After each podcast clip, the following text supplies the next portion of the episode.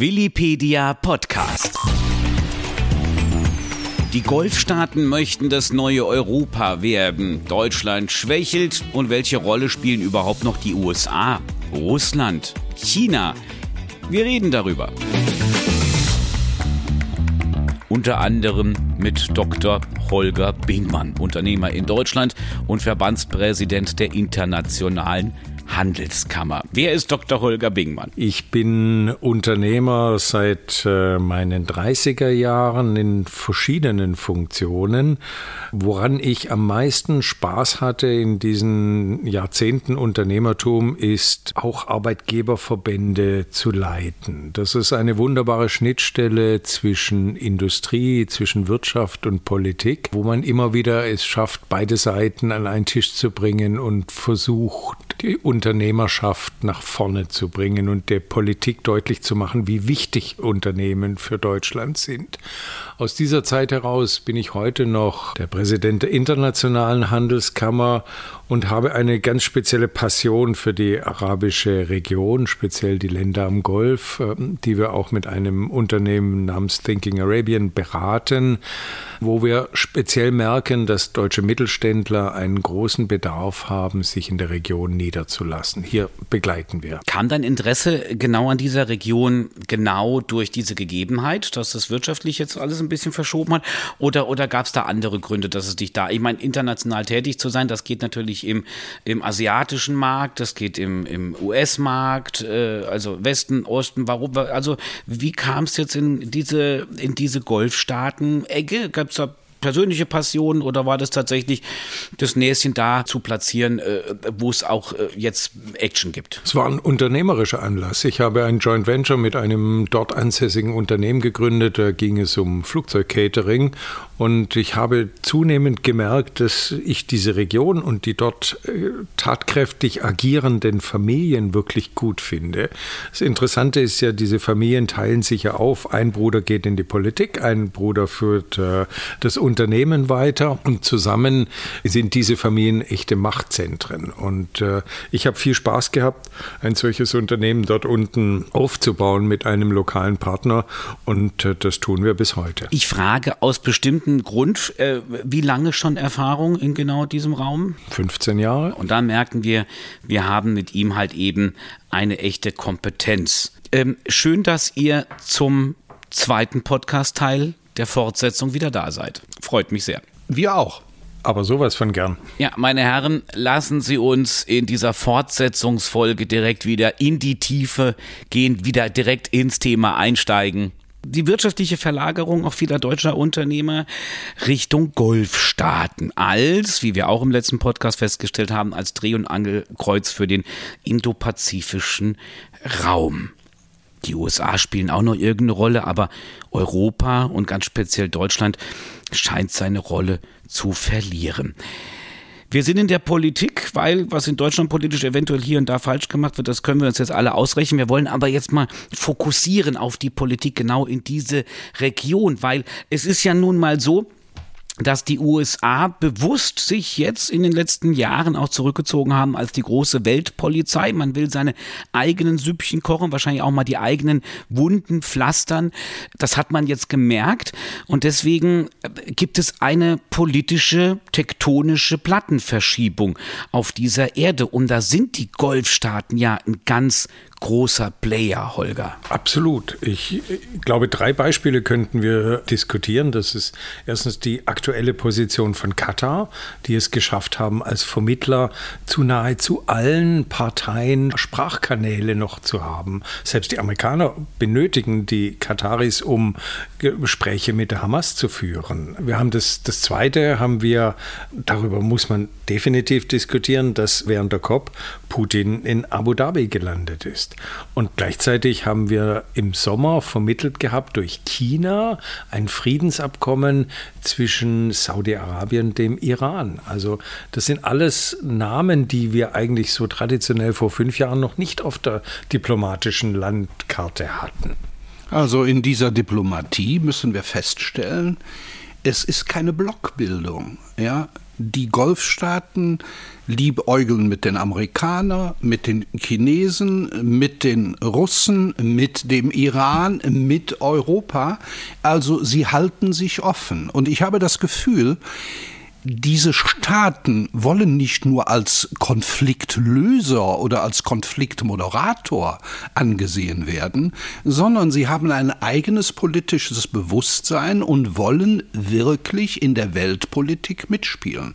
Und aufgrund ihrer wirtschaftlichen Macht haben sie auch die allerbesten Voraussetzungen, das zu machen. Wir dürfen nicht vergessen, äh, die Kataris sind bei VW beteiligt, die sind bei der Deutschen Bank beteiligt. Äh, also sie sind mitten in der deutschen Wirtschaft drin. Also das dürfen wir alle nicht vergessen. Kann man das also dann im Prinzip auch so zusammenfassen, was jetzt gerade so passiert, dass die Wirtschaft sich auf das beruft, nämlich Globalisierung, äh, dass die Wirtschaft auch viele in der Politik, gerade in diesen Regionen, dazu treibt, globaler zu denken nicht nur in Blöcken zu denken. Aber einige haben das im Norden noch nicht so mitgekriegt oder im Westen. Kann man das so zusammenfassen? Also ich glaube, das Wort Globalisierung und sehr weite internationale Ausdehnung fällt uns alle noch ein bisschen schwer nach Corona und nach Ukraine. Ich glaube, wir sind alle noch so ein bisschen auf der Suche nach äh, verlässlichen Haltepunkten. Und da sind wir, glaube ich, noch nicht in der Globalisierung angekommen. Stich Stichworte wie Decoupling sind jetzt Gott sei Dank auch wieder so ein bisschen aus dem Sprachwortschatz raus und eine vernünftige Weiterentwicklung, ein, ein Überprüfen der eigenen Lieferkette, weg von einem Single Sourcing zu einem Dual Sourcing erleben wir doch in, in der Wirtschaft. Aufbauen anderer Lieferanten, Entstehen von Märkten wie Indien, Pakistan als Alternative zu China, aber eben nicht als Decoupling von China. Dass wir im globalen da noch nicht angekommen sind. Das ist richtig.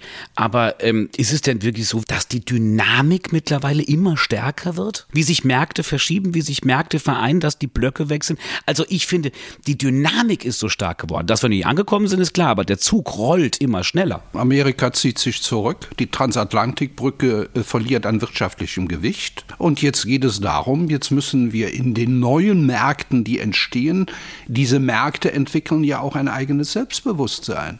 So, und die entwickeln nicht nur Selbstbewusstsein, sondern auch eine riesige Stärke, das dürfen wir bitte nicht vergessen.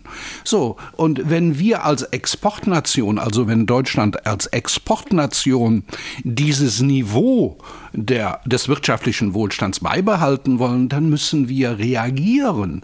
Ansonsten spielen wir bald nicht mehr bei der Musik mit. Vielleicht haben wir früher agiert und jetzt sind wir, wie du sagst, schon beim Reagieren. Vielleicht ist das eine ganz gute Beschreibung unseres Zustandes und wir sollten eigentlich wieder bei dem Agieren sein. Und deswegen ist es sicherlich auch gar nicht verwerflich, dass sich viele Unternehmer aus Deutschland mit neuen Märkten beschäftigen. Also ich glaube, sie agieren. Was etwas überraschend ist, ist natürlich dieser internationale Wettbewerb, der ja manchmal manchmal auch mit Anreizen garniert wird, die wirklich über einen normalwirtschaftlichen Wettbewerb hinausgehen. Aber wir erleben diesen Anreizwettbewerb überall auf der Welt, Unternehmen aus Europa anzuziehen. Wohin geht der Amerikaner? Der bleibt in Amerika oder geht vielleicht nach Südamerika. Oh, könnte das der neue, der neue Markt für in, in, in auf diesem Kontinent ja, sein? Ja, also Argentinien äh, und Amerika, ich glaube, das kann ein neues Gebilde werden, aber wir dürfen nicht vergessen, Südamerika liebäugelt sehr stark mit China zusammen. Punkt. Äh, also ich komme mal auf Unsicherheiten. Der Mensch liebt ja im Endeffekt keine Veränderungen. Das macht ihn unsicher. So, und die Märkte haben sich verändert. Früher war Amerika und Europa die wirtschaftlichen Mächte. Da hat es sich abgespielt. So, und diese Vormachtstellung ist weg. So, und die wird immer wecker. So drücke ich es mal aus. Ja? So, und wir müssen uns damit auseinandersetzen. Punkt. Und ich sag mal, es besteht gar keine andere Möglichkeit. Ich glaube, ein gutes Beispiel für deine These ist G20, B20. Ich habe das Vergnügen, auf der B20-Seite nächstes Jahr dabei zu sein. Ist in Brasilien. Also klares Zeichen. Es ist in der Welt, sind die, die Länder, die die Punkte setzen, die die Attraktionen setzen, definitiv verteilter, als das noch vor 20 Jahren war. Wir gehen nochmal in die gute alte Heimat. Nicht zuletzt, weil Willy Plattes mich eben mit äh, immer Wecker an, äh, an Herbert Wehner erinnert hat. Ich glaube, der war bei Quetscher.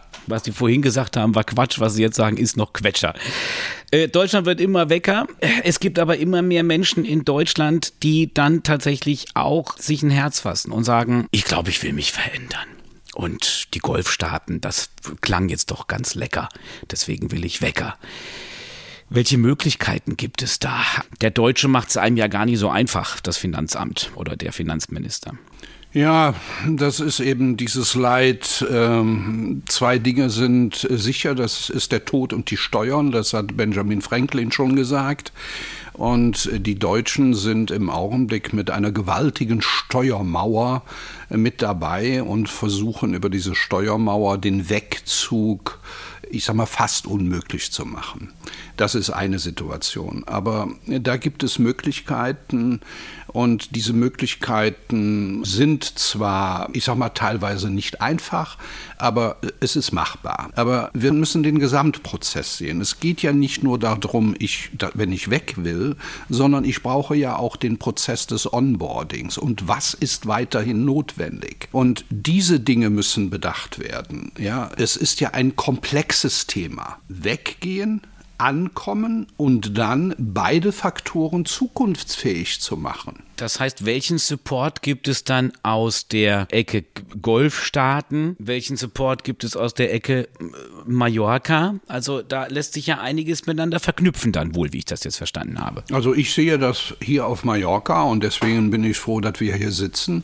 Wir sind hier das Ideenkraftwerk und versuchen unsere Ideen umzusetzen mit unseren Möglichkeiten, mit unserem Netzwerk, was wir in Deutschland haben, in den Golfstaaten Staaten und auch in den anderen Regionen haben, um da dem oder den deutschen Unternehmer oder den etwas stärker individualisierten Persönlichkeiten, die aus Deutschland weg wollen, Anregungen und Hilfestellungen zu geben, wie man es machen sollte. Und ich finde, Willi, wir haben ein recht hohes Energielevel in unserem Ideennetzwerk.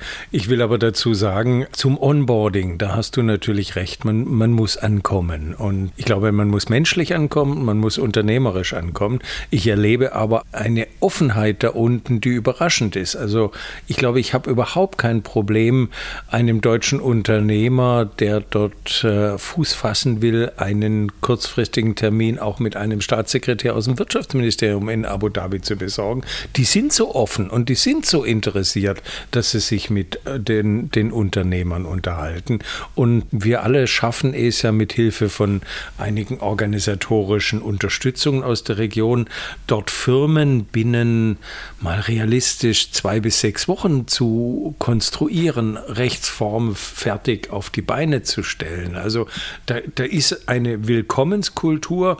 Wir wollen es möglich machen, die ganz stark ist. Und vielleicht muss man ja den Unternehmer nicht immer wegziehen lassen. Ich plädiere sehr stark für eine, eine Holding, eine Middle East, äh, die die Grundlage auch für eine europäische Unternehmerstruktur ist. Denn das ergänzt sich, so wie wir früher vor 20, 30 Jahren irgendwie in Amerika eine Filiale gemacht haben, weil wir gedacht haben, wir müssten dort in das Netzwerk. So muss man eben heute am Golf oder vielleicht in der Gegend rund um Singapur einen unternehmerischen Fuß haben.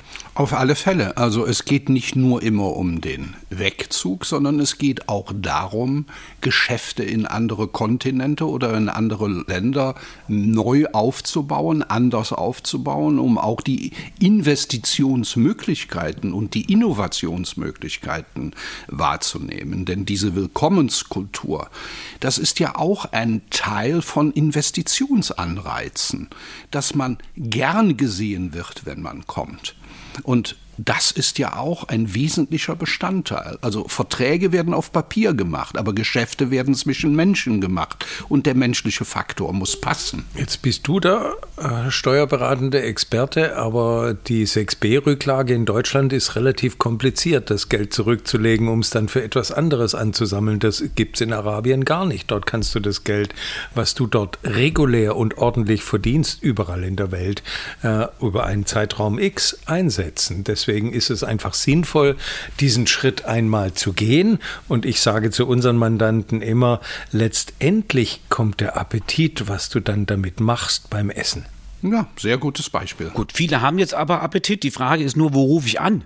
Ja, also ich glaube, du wirst nachher sicherlich unsere Website mitteilen. Bestimmt. Und äh, auch die Website von Holger. Ich würde so. unsere Website von Thinking Arabian gerne äh, anfügen. Wir sind ein Team von überwiegend arabischen Beratern, die es schaffen, die Kultur dort unten einfach besser zu verstehen.